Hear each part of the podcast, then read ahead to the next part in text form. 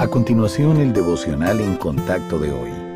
La lectura bíblica de hoy comienza en el versículo 15 del Salmo 103. El hombre, como la hierba son sus días, florece como la flor del campo, que pasó el viento por ella y pereció, y su lugar no la conocerá más.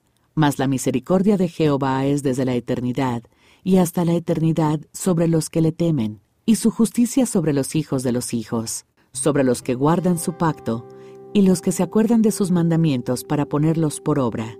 Nuestra cultura trata desesperadamente de posponer la muerte. Sin embargo, las vitaminas, el ejercicio y las dietas saludables acabarán siendo inútiles porque, como dice Santiago 4, versículo 14, nuestra vida es neblina que se aparece por un poco de tiempo y luego se desvanece. Todos moriremos, pero los creyentes no tienen por qué temer. De hecho, el apóstol Pablo nos asegura que, lejos de ser un cambio terrible, la muerte física en realidad lleva a los creyentes a casa para estar con el Señor para siempre.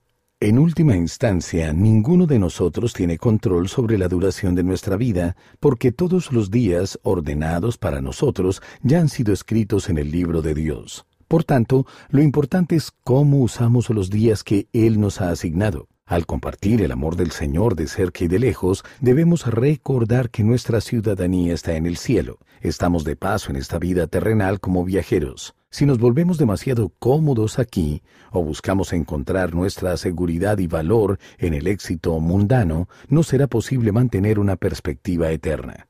¿Se ha distraído usted de lo eterno al vivir para disfrutar de lo temporal? La manera de cambiar su enfoque hacia el cielo es conocer y amar a aquel que mora allí.